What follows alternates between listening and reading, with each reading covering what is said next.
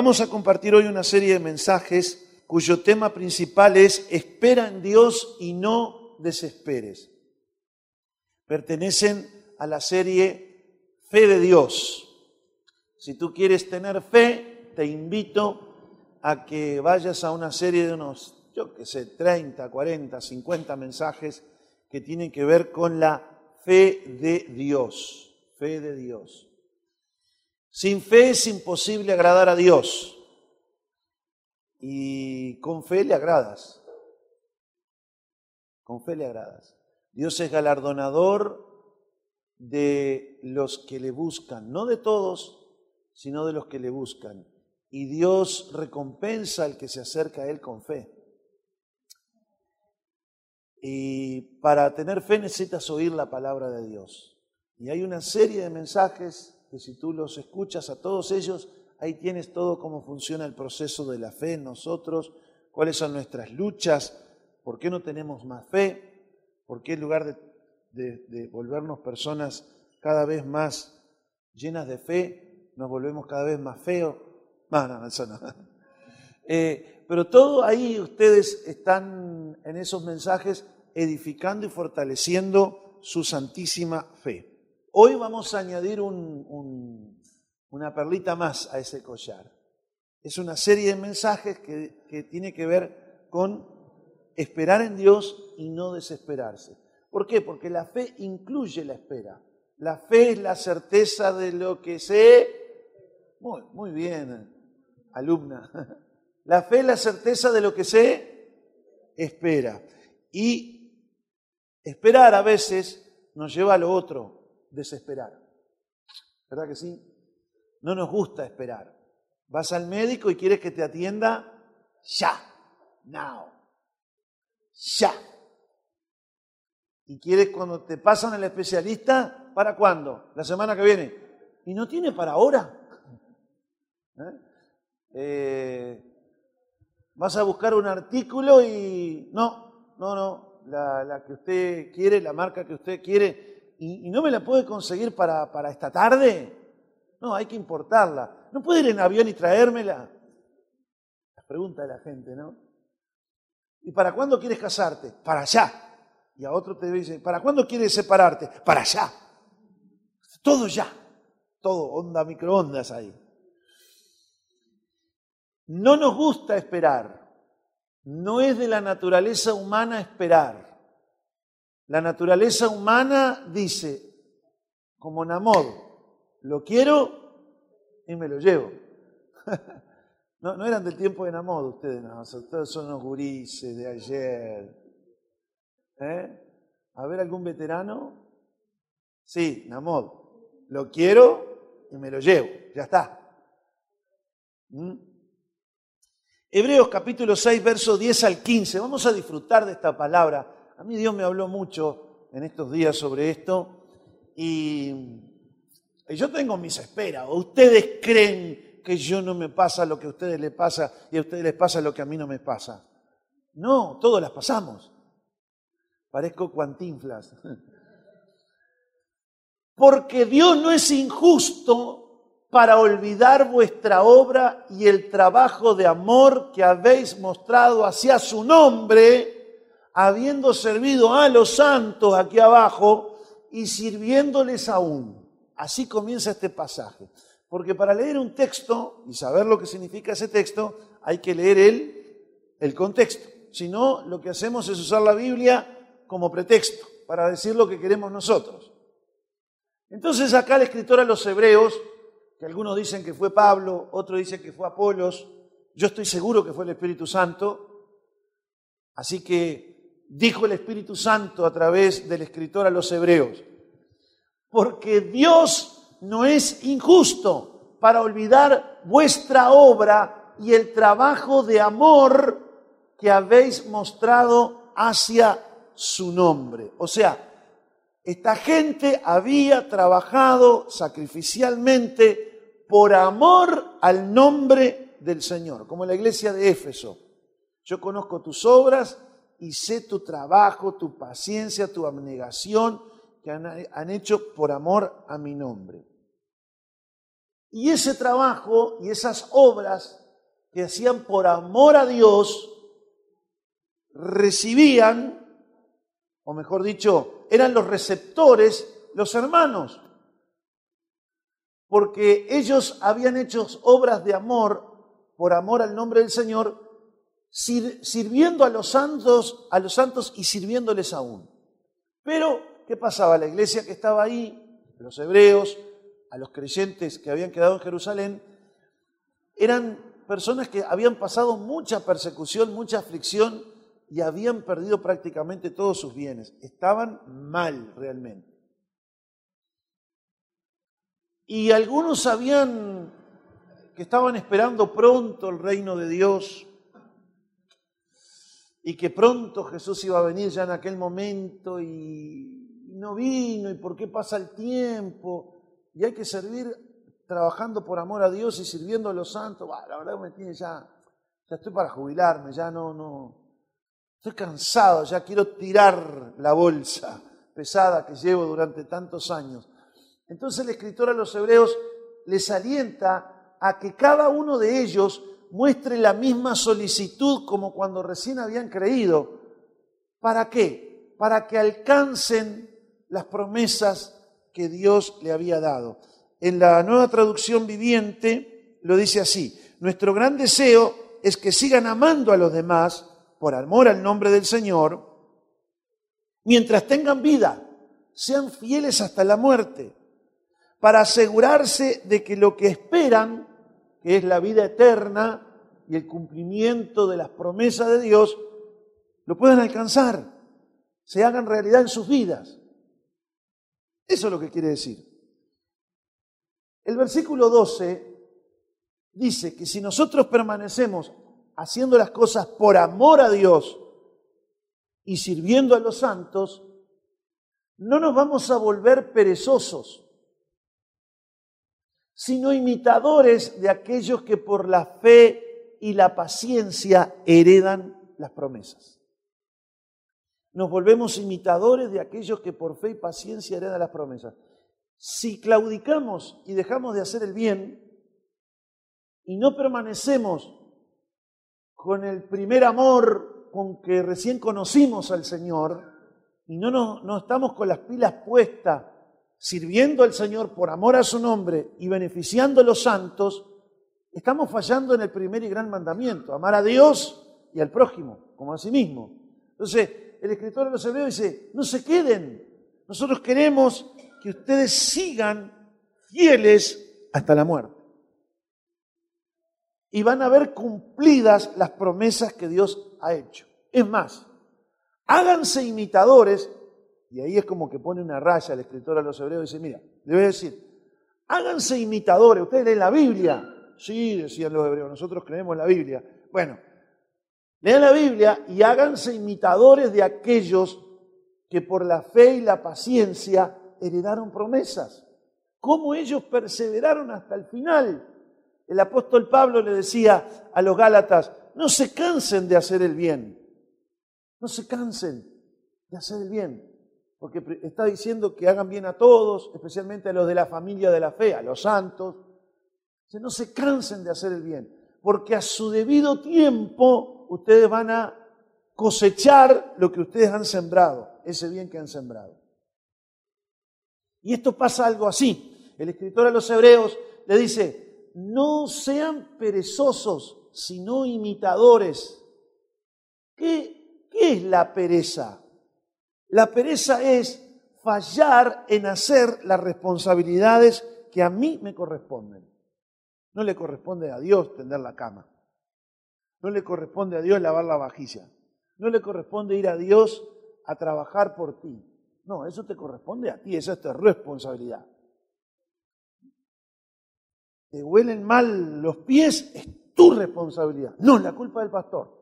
No, es si te lleven las patitas es porque estás fallando a tu responsabilidad. Y eso es ser perezoso, es fallar en la responsabilidad.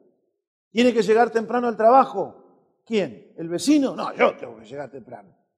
El perezoso siempre tiene una excusa. El perezoso dice no va a trabajar porque el león está en las plazas. El león está en las calles, imagínense.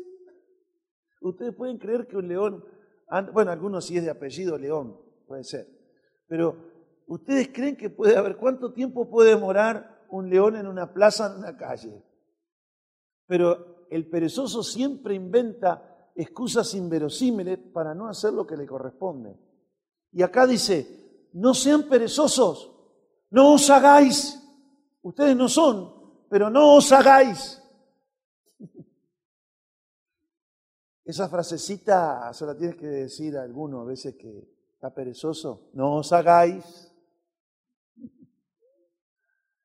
No seas perezoso, sino imitador de aquellos que por fe y paciencia heredan promesas. Y a cada un principio espiritual. Digan conmigo, principio espiritual. Principio espiritual fe y paciencia. Nosotros queremos que las bendiciones nos vengan como perezosos. No oramos. Ore usted, pastor, que Dios lo escucha. Mira qué perezoso. ¿Por qué no te escucha? Porque tienes que ejercitar en la oración. Cuanto más horas, mejor horas. No, no, no, no. Vengo este, para que usted me dé un consejo, a ver qué dice Dios. Pero ¿cómo? En 20 años de la iglesia no sabe lo que dice Dios. No, pero es más fácil que en lugar de orar, ayunar y buscar a Dios, más fácil va, toca el, botoncito y ya está. Y la máquina del pastor le dice, como si fuese un, una máquina ahí, hijo mío, una rocola. hijo mío, ¿qué necesitáis? A ver, pastor, ¿me caso o no me caso? Hijo mío, no te hagas caso. Explíqueme, pastor. Habla con Dios. Eso es lo que Él te dice. No, pero yo he estado orando, a mí no me... Es más fácil siempre que lo haga otro. Siempre.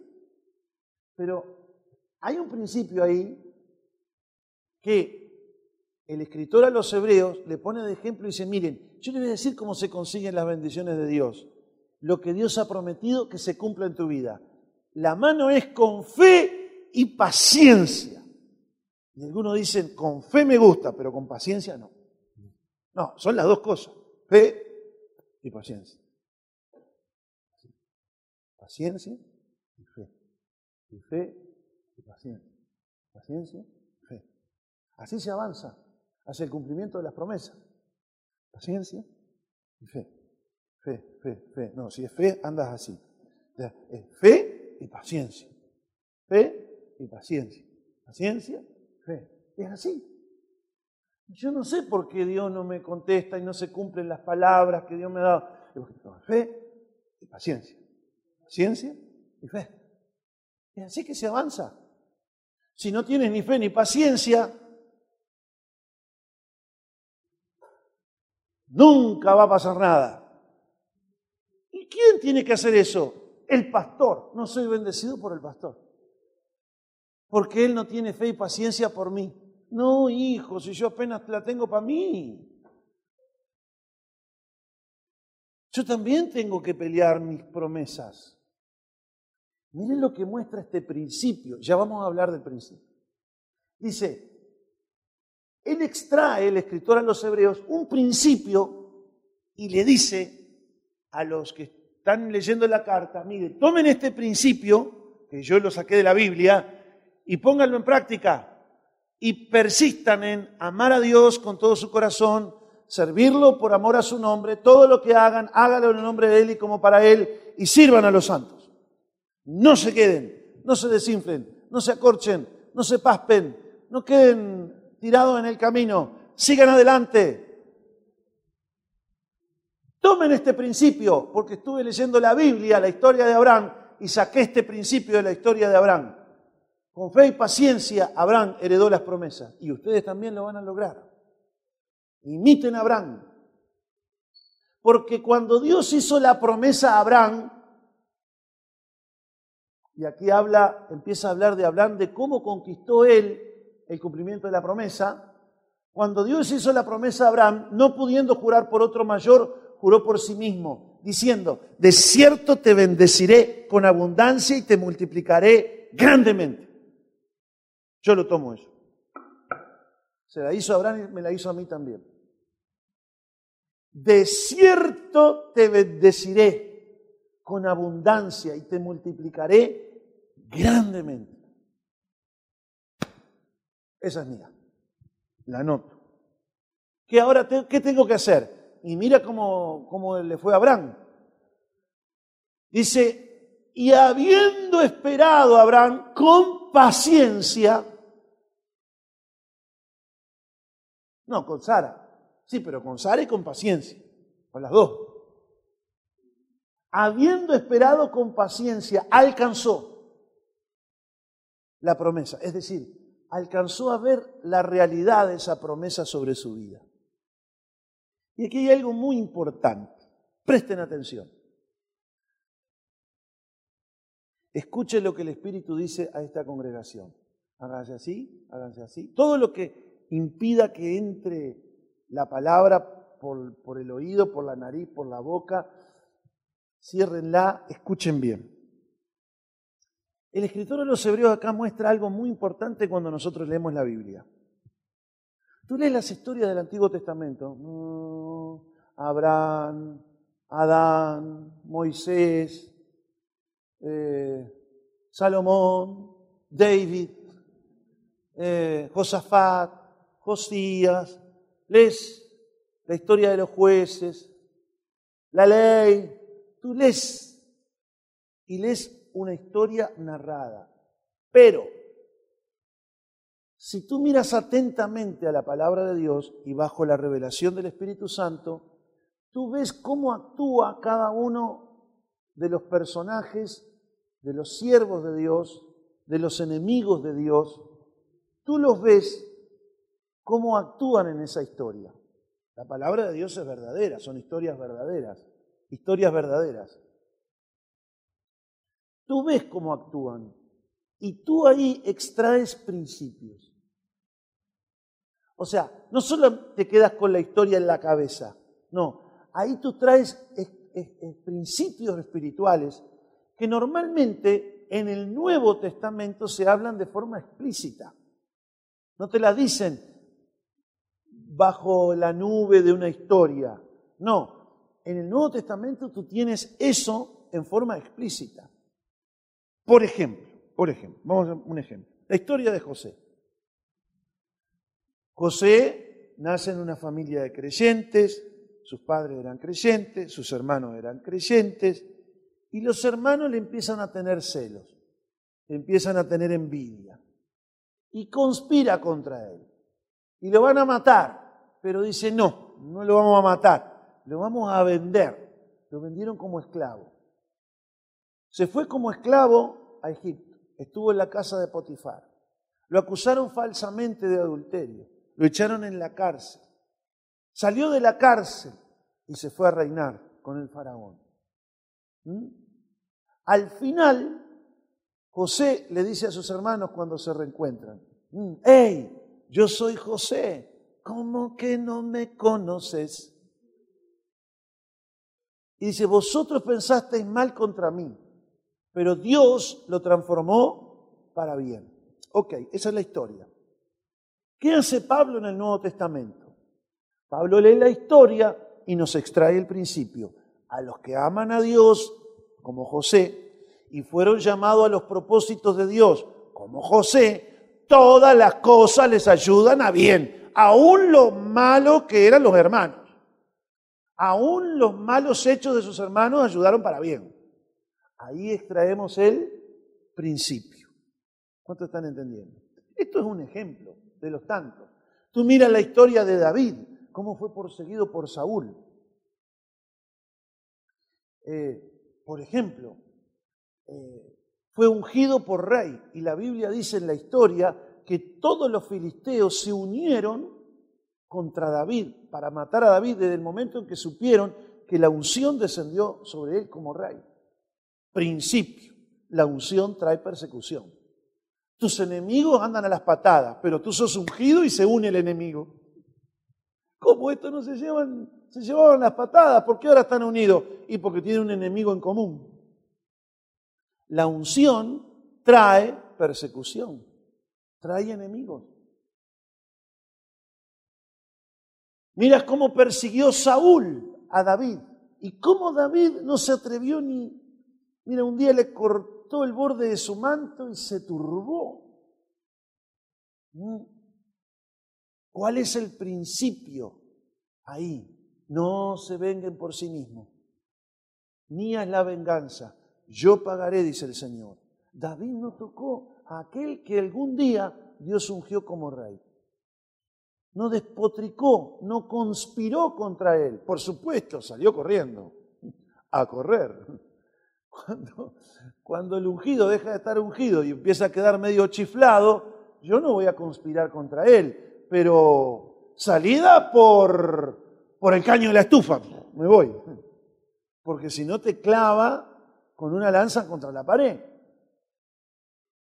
A veces la lanza son las palabras las maldiciones que lanzan con la boca.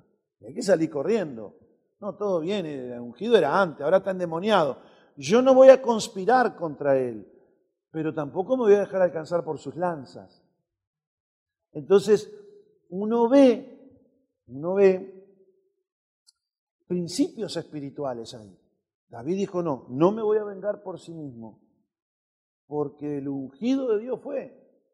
Dios se va a encargar de él y Dios me va a librar a mí. ¿Ah? Mía es la venganza, yo pagaré, dice el Señor. A nadie pague el mal por mal, a nadie, y mucho menos mal por bien. A nadie, porque de Dios es la venganza. Entonces uno extrae principios espirituales. Aquí el escritor de los Hebreos estaba leyendo a Abraham y decía, qué bárbaro ahora, recibió la promesa, mirá lo viejo que era. Mirá cómo no esperó y se concertó con Sara para tener una descendencia de la esclava. Mirá, los líos en que se metió. No te puedo creer. Y siguió Abraham y Dios tuvo misericordia hasta que llegó el cumplimiento de la promesa y vino Isaac. Termina el escritor de los hebreos a leer eso y le escribe a los hebreos. Háganse imitadores de Abraham. Miren ese principio que por fe y paciencia se heredan las promesas de Dios. Cuando uno lee la palabra de Dios, uno tiene una historia, tiene algo delante de nosotros, pero es como si mirara, como si mirara eh, el ancho mar, como si mirara el río de la Plata. ¿Qué ves? Agua. ¿Y qué más? Olas. ¿Y qué más? Y barquitos, todo lo de la superficie. Pero si tú tiras la red, si tú tiras la caña, ¿qué sucede? Sacas lo que hay debajo, los peces. De la misma manera, de la misma manera, pasa cuando nosotros meditamos en las escrituras. Nosotros tenemos que aprender a bucear en las escrituras. ¿Mm? Nosotros tenemos que aprender a bucear en las escrituras y extraer de las escrituras lo profundo que hay en ella. Mire lo que dice el Salmo capítulo 19, versos 7 al 11. La ley, ahí la ley es la Torá, la ley de Jehová es perfecta, que convierte el alma. El testimonio de Jehová, todo lo que significa la ley, el testimonio, los mandamientos, todos son sinónimos referidos a la palabra de Dios. La ley de Jehová es perfecta. Convierte el alma. Convierte el alma. Convierte, convierte el alma. Cuando alguien escucha meramente la palabra de Dios sin revelación, no se convierte el alma, sigue siendo un... Si antes cuando vino del mundo era una bestia, ahora es un, en lugar un 333, medio bestia. Pero cuando alguien escucha la palabra de Dios y realmente extrae los principios que hay ahí, no meramente una historia, sino los principios que hay ahí, entonces eso comienza a funcionar en la mente de la persona que la cree y comienza a condicionar la conducta. No hay tal cosa como que alguien se convirtió porque simplemente hizo una oración. Bueno, la oración está bien que la haga, que entregue su corazón al Señor, que reconozca sus pecados, bárbaro. Pero ese es el principio. Ahí yo no sé exactamente si hubo un nuevo nacimiento o no. Pero cuando la persona recibe la palabra y empieza por la palabra a condicionar sus actos, sus acciones, sus intenciones, ya no eran como antes, empieza a ser nuevas las cosas, entonces ese sí está en Cristo. Y las cosas viejas pasaron. Y las cosas empiezan a ser hechas nuevas. ¿Por qué? Porque la ley de Dios, la palabra de Dios, cuando se instaura en la mente y en el corazón, condiciona la conducta, convierte el alma. El alma es donde está nuestro carácter, nuestras emociones, nuestras intenciones. El testimonio de Jehová, que es otra referencia a la palabra, es fiel, es fiel, que hace sabio al sencillo. Quiere ser sabio, Dios también quiere. Entonces que la palabra te llegue y que tú puedas extraer de la palabra el principio. Que tú estés frente al mar no significa que vas a comer peces. Tienes que pescarlo. ¿Y qué es lo que uno pesca? El principio. Saca los principios. Los mandamientos de Jehová son rectos, alegran el corazón. Por eso cuando uno está predicando sobre la palabra de Dios y realmente la palabra está ungida y no aburrida, alegra el corazón. ¡Ah! ¡Qué bueno! Siga dándome de comer, paz pasto, como te dicen los jóvenes hoy, pasto, sigue dándome de comer. Yo no quiero parar de comer. Dios me está hablando. Alegra el corazón. El precepto de Jehová es puro, ilumina los ojos. Uy, cuando se me está hablando la palabra de Dios bajo la unción, se me ilumina la mente y el entendimiento. Ah, o sea que toda la historia de Abraham además de una historia, podemos sacar una enseñanza, un principio de que por fe y paciencia heredamos las promesas. Yes. ¡Ah! Pero qué extraordinario. Se me cayeron las escamas de los ojos. Ahora entiendo. El temor de Jehová, que produce la palabra de Dios, es limpio, porque el temor de Dios nos lleva a apartarnos y a aborrecer lo malo que permanece para siempre. Los juicios de Jehová, los veredictos del Señor son verdad, son todos justos. Hay un pasaje en los Salmos que dice, son deseables más que el oro y la plata. ¿Mm? Deseables son más que el oro y la plata esos juicios, esos veredictos. ¿eh? Por ejemplo, Salomón le trajeron al niño, a las supuestas dos madres, Dijo, bueno, pártalo al medio, denle la mitad a cada una. La verdadera madre dijo, no, que mi niño no muera, aunque se quede ella con el niño, pero que no muera. Denle el niño a esta. ¿Qué es eso? Salomón tuvo sabiduría, tuvo discernimiento, sí, ok. Pero después de todo eso, dio un veredicto, denle jaque mate al rey. Denle al, a la verdadera madre, denle el hijo. Eso es un veredicto. Eso es un juicio. Por eso yo deseo los juicios de Dios, los veredictos de Dios. Da tu veredicto, Señor. Sobre este entrevero acá que dime, que direte, que esto, que la verdad la tiene fulano, que da tus veredictos, Señor. Son más deseables que el oro y que la plata. En otras palabras, son más deseables que tener euros y dólares y libras esterlinas ¿Qué quieren? ¿Mil dólares o un veredicto de Dios? No, veredicto de Dios. A ver, diez mil euros y el veredicto de Dios. No, el veredicto de Dios. Les digo por si les quieren dar diez mil euros. No, no, no, los veredictos de Dios. Algunos se sienten tentados. No, no, no, los veredictos de Dios. Bueno, acá el tema, y ahora vamos a meternos a hablar de la historia de Abraham. Lo que extraemos de la historia de Abraham es que con fe y paciencia eh, se heredan las promesas. ¿Qué promesas Dios te ha dado? Anda la Biblia vieja esa que está llena de polvo ahí, y porque ya ahora la lees en el celular, y ve lo que tú marcaste. Esto me habló Dios el 4 de marzo de 1971, cuando me convertí. Mm. Ve esa promesa. Ve, ve, ve. Ve y ponla en el espejo. Toda la mañana vas a cepillarte los dientes, de higiene, ¿no? ¿O no? después hablamos de eso. Eh, entonces ponla ahí en el espejo. Ahí la vas a ver todos los días. La vas a ver todos los días. Y pon la promesa. Y dile, Señor, estoy esperando esta promesa. Hay promesas para acá y para más allá.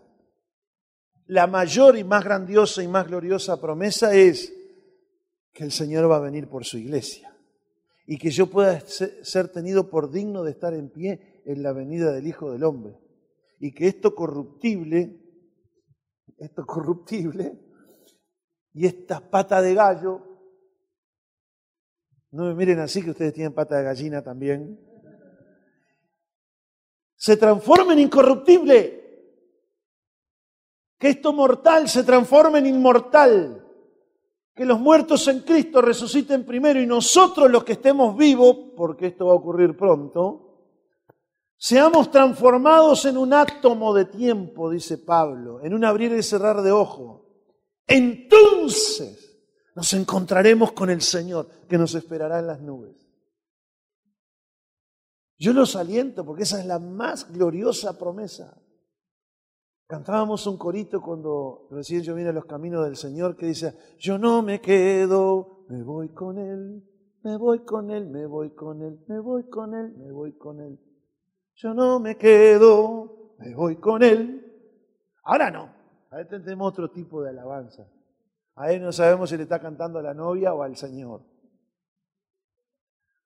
no, no todas, ¿no? Pero en aquel tiempo no eran así firmes y adelante, huestes de la fe, sin temor alguno. Yo no sé cómo hacía la hermana que yo, cuando no, no, no, nos convertimos, que la hermana siempre lo cantaba todo en el mismo tono. Ábrale el himno de gloria. Himno número 82. Firmes. Cantando el himno. Firmes y adelante cuando allá se pase lista, cuando allá...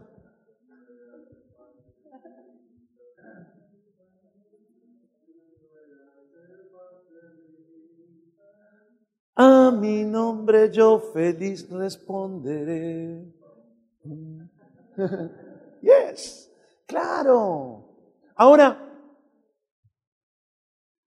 fíjense ustedes que Fe y paciencia es la clave o el principio para heredar promesas. La primera promesa, la más gloriosa de todas, estar con el Señor. Esa es la, la one. Después de ahí para abajo, otras cosas. Hay promesas que son para acá. Yo quiero, hemos comenzado en estos años esta congregación. De cierto te bendeciré con abundancia y te multiplicaré grandemente. ¿Cuándo, Señor? Hazlo, pero hazlo ahora. Como aquel que pedía paciencia. Dame paciencia, Señor, porque es con fe y con paciencia. Dame la paciencia, pero dámela ahora. Ya la quiero. No tenía ni paciencia para recibir paciencia.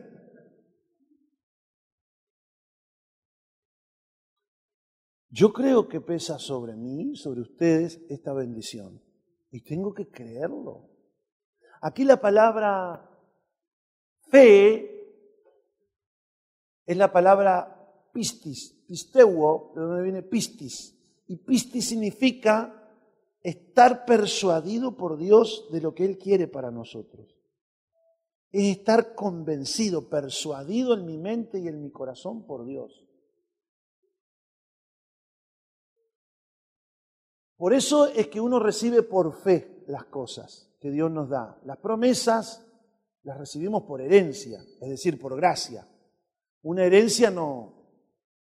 Eh, a ver, llamen a los herederos, tienen que poner 5 mil dólares cada uno. No.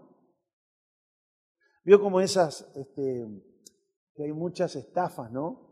Dice, mire, lo llamamos acá del Credit Suisse, eh, eh, Credit Suisse, el Bank of Swiss.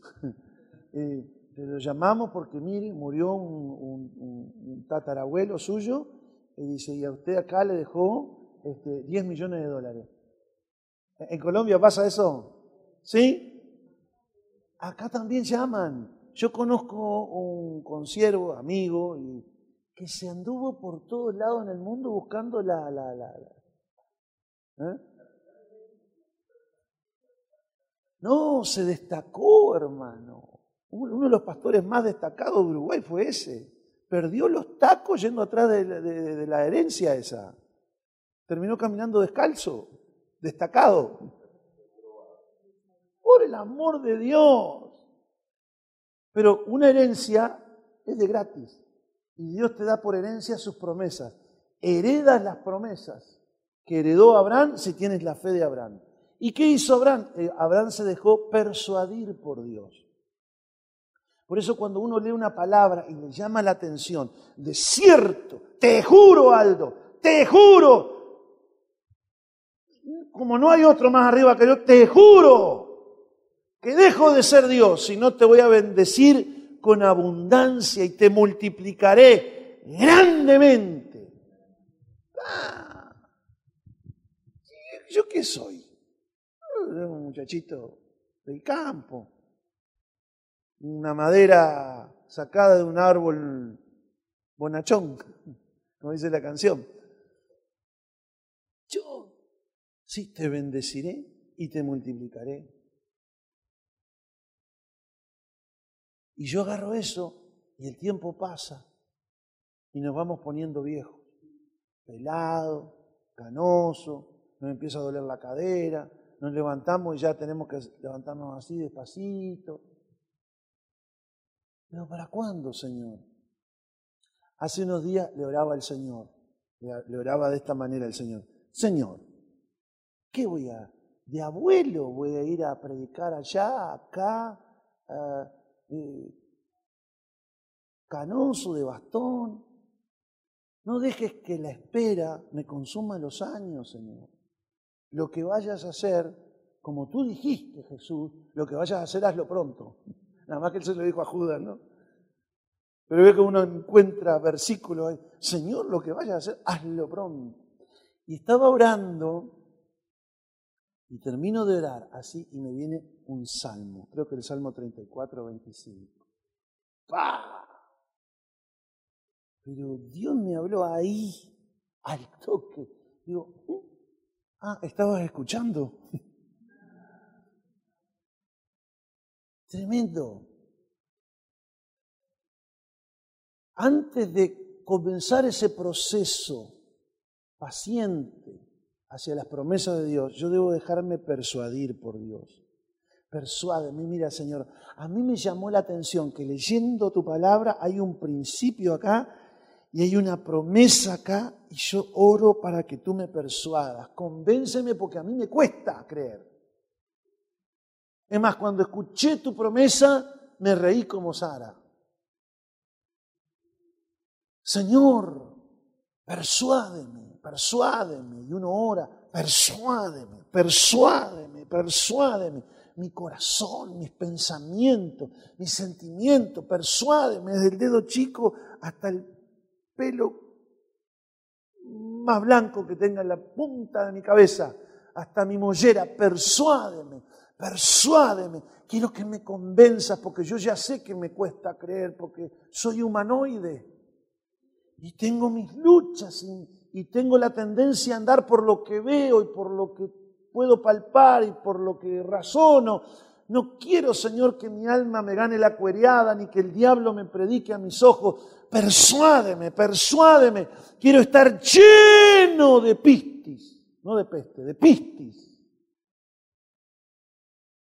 Y la otra palabra que usa aquí la Biblia es paciencia, macrotumia. Macro viene de largo, como un largo camino.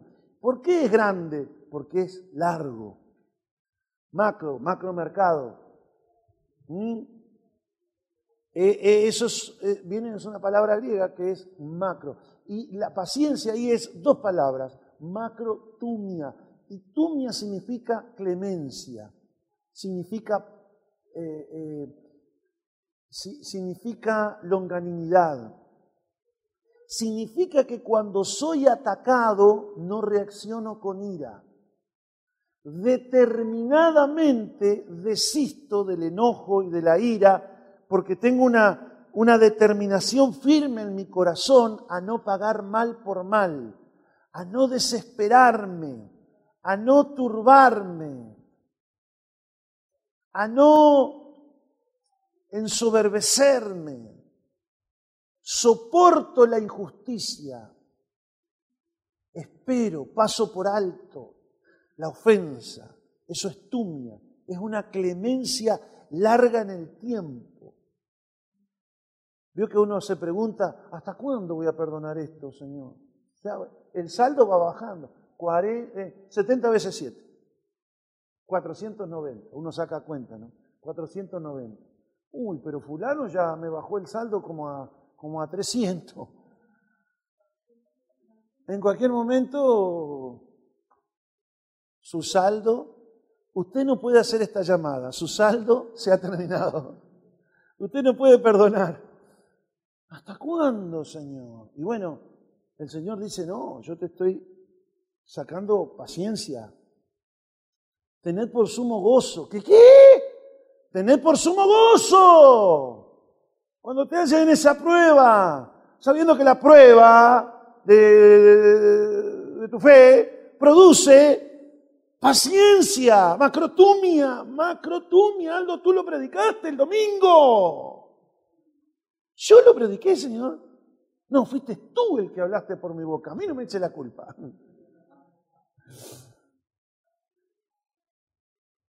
Y uno tiene que ejercitar.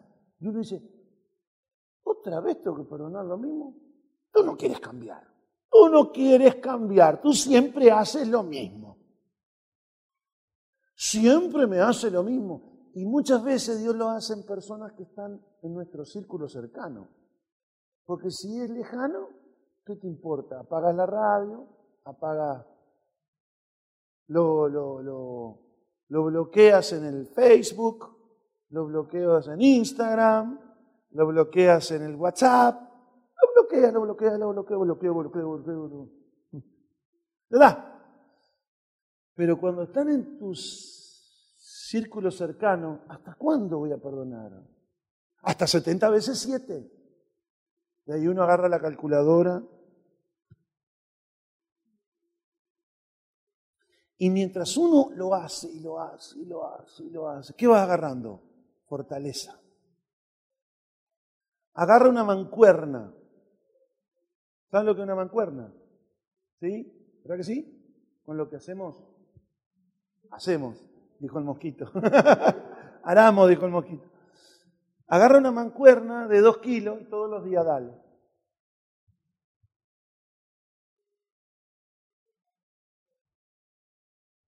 Haz este, mm, abdominales, todos los días, 50 abdominales. Aquí ya me doy cuenta que la mayoría no lo hace. Pero todos los días, 50 abdominales. Te aseguro, te aseguro que el domingo tu esposa le pone salsa acá a tu panza de los ravioles que vas a tener. Enorme.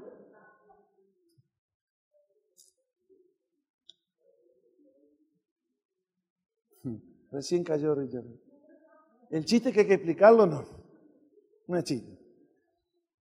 Lo mismo pasa en la vida espiritual. El Señor permite, permite una y otra vez injusticias. Ay, a mí me duele la injusticia. Ah, mi hijita, ¿para qué lo dijiste? 100 injusticias en el mes, por favor, para el de la mesa 4. y dale, perdonar injusticia, perdonar injusticia. ¿Hasta que Hasta que desarrolles paciencia. Hasta que sea, que sea fácil pasar por alto la ofensa. ¿Por qué? Porque mientras Dios te prepara, allá está la zanahoria, diga, allá está la promesa. Te dice, mira, es con fe, dejándote persuadir por mí, sabiendo que yo puedo, que yo quiero darte eso, que eso está en mi voluntad, pero entre acá y allá yo quiero que tu carácter sea perfecto. Un día Dios habló a mi corazón y me dijo, si estás dispuesto a que yo te haga un hombre paciente, también te haré una persona que otros puedan admirar.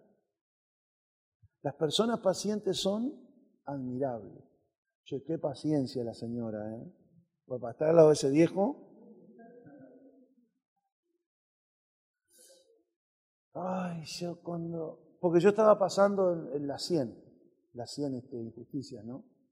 En realidad no nos damos cuenta, pero el problema no es la injusticia, el problema es nuestro ego, nuestro yo, el abominable ego de las nieves, es nuestro problema. No, él, él me provoca, ella me provoca. Todos me ofenden, nadie me quiere, nadie me ama. Doctor, me duele, me duele acá, me toco y me duele acá, me toco acá y me duele acá. Señora, el dedo está quebrado, no se dio cuenta que el dedo está Todos me hacen daño, todos me, todos me fastidian, todos me enojan, todo esto, todo, todo, todo. Y el problema no está en todo, está en ti. Y nosotros no nos damos cuenta que Dios trabaja en mí. Y el otro, y, el otro, el, otro es problema del otro ángel. Yo estoy tratando contigo. Ya voy a trabajar con el otro. El desarrollo de esa macrotumia es, no es de un día para el otro. Así que tú quieres estar bien físicamente, uh, te falta, ¿eh? Y algunos, no sé si llegan, se les va a terminar la cuerda en esta vida y no van a llegar a estar en forma. Cuando nosotros comenzamos este proceso, no es que Dios el que, el que tiene que hacerlo largo, nuestra condición lo hace largo. A lo último no es un problema de porque Dios se toma su tiempo, porque Dios no tiene problema con el tiempo cronos, que es el tiempo de horas, minutos, meses, segundos. Los tiempos de Dios tienen que ver con la sazón, en si estás preparado o no para recibir el cumplimiento de la promesa, para que cuando te llegue el cumplimiento de la promesa, tú estés preparado para recibirla, estés apto para participar de la herencia de los santos en luz. En otras palabras, te promete un auto, lo primero que te voy a decir, viejo, empezá a aprender a manejar, porque si te lo doy ahora, vas a chocar a alguien, vas, vas a matar a alguno en una esquina y en lugar de bendición vas a terminar en la cárcel. Así pasa con algunos que adquieren bendiciones muy rápido en el tiempo. Los bienes que son adquiridos en el tiempo con rapidez, ¿sabe qué pasa? Al final no son bendecidos, no son de provecho, porque la persona no está preparada. Fíjate tú cosas que recibiste cuando tenías 20 años, 21 años. Cuando, cuando yo tenía 21 años, se vendió una casa familiar. Como era herencia de mi mamá, la mitad era de mi padre y la mitad era mía. La mitad mía, con 21 años, me duró uno, dos, tres, cuatro, cinco días, seis días. ¿Por qué? Por mi inmadurez. Hay bendiciones que Dios no nos las da porque no tenemos el carácter apropiado, sazonado. En, en, otras palabras, lo que a ti te falta, Dios ya te prometió darlo. Con fe y paciencia. Y te tienes que dejar tratar. Ah, no, me, me voy para el mundo. El diablo me la da rapidito. Con tan solo si postrado le adorare. Ah, bueno, ya tú. Si tu trato es con el diablo y lo quieres postrado adorar y, y todo esto te daré, bárbaro. Chao, bye bye. Nos vemos en el juicio final cuando yo esté allá juzgando y tú pases ahí para que te juzguen delante mío.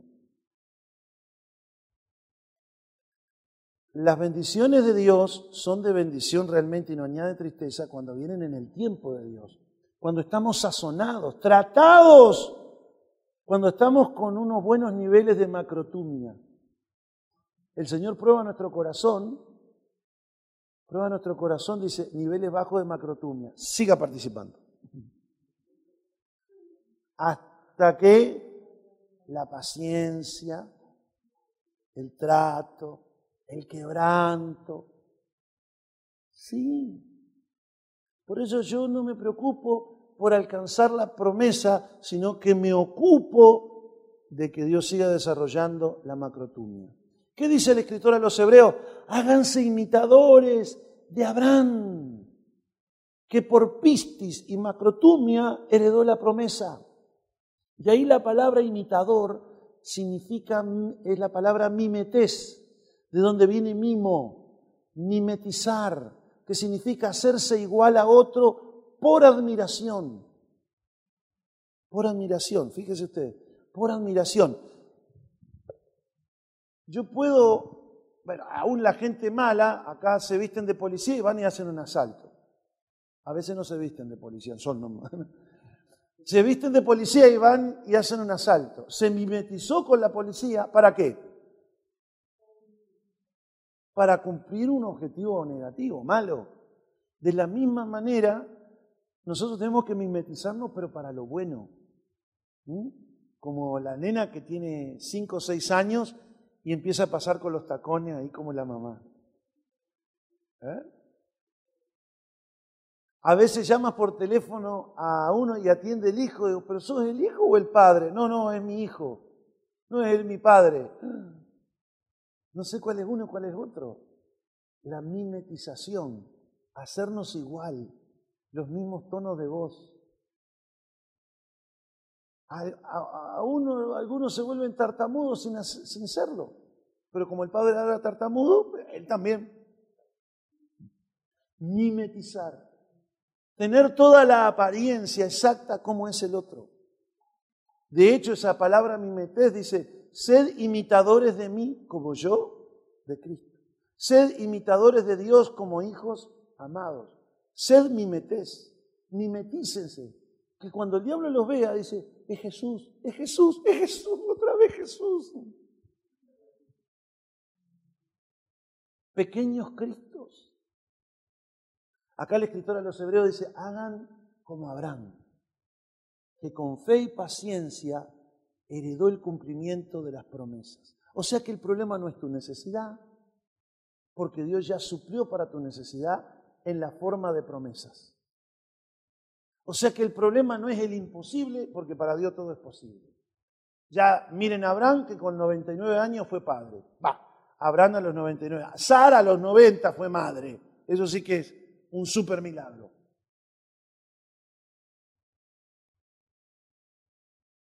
El problema no es el imposible, ni el problema es el problema. Porque Dios dice, no, yo lo voy a hacer. El problema no es la paciencia porque hay que esperar. No, el problema es que yo no entiendo que Dios trata conmigo antes de darme la bendición. Que necesito macrotumia. Primero estar persuadido por Dios. Él es el que sana todas mis dolencias. Y yo, que tuve un parálisis de este lado, Señor, tú perdonas todas mis iniquidades y sanas todas mis dolencias. ¿Y hago así? No, todavía sigo. Otra vez. Por tus llagas yo fui curado, Señor.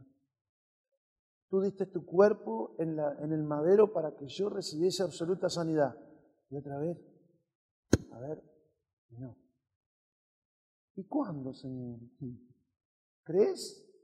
Sí creo, Señor. Y sufro porque todavía tengo áreas de mi cuerpo paralizada. ¿Deja seguir trabajando en tu carácter? ¿Me deja seguir trabajando en tu carácter? Sí, Señor. Sigue trabajando en mi carácter. sigue trabajando en mí. Aunque tenga que esperar, ayúdame. Señor, y si llega el momento en que tú mandas la orden de arresto para que me lleven y me entierren, bueno, pero que sea creyendo por lo menos. No me dio la cuerda por la paciencia, pero que me encuentre creyendo que tú eres mi sanador. Y así en tus necesidades. ¿Hay promesas para nuestros hijos, verdad, padres? ¿Tenemos promesas para nuestros hijos? ¿Lo vemos al cumplimiento de la promesa? Y probablemente la mayoría no. Hay que creer, fe y paciencia, como Abraham. Fe y paciencia. Cuanto más paciencia y fe, más rápido llego. Fe y paciencia. Fe, fe, fe, fe, fe, fe, fe. Fe, fe, fe, fe, fe, fe, fe. No, no. Fe y paciencia. Ah, paciencia. ¿Eh? A veces creemos que fe, fe. No, no, no, las dos cositas, las dos patitas. Oramos. Vamos a ponernos de pie.